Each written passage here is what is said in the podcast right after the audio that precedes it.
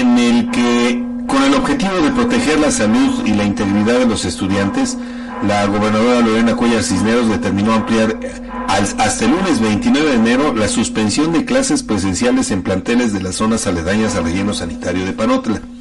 Las actividades en aulas reiniciarán a partir del próximo lunes 29 de enero con uso de cubrebocas.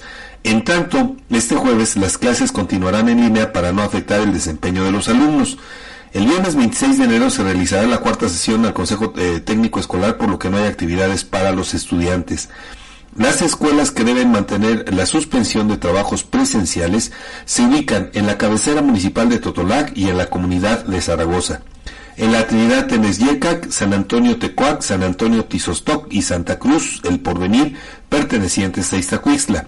Y Panotla en la cabecera Jesús Acatitla, San Jorge Tezoquipan, Santa Cruz Techachalco, San Francisco Temezontla y Colonia Emiliano Zapata. La Secretaría de Educación Pública del Estado informó que a través de los comités participativos de salud escolar, se convocará a los padres de familia a realizar limpieza en los planteles afectados por la contingencia ambiental.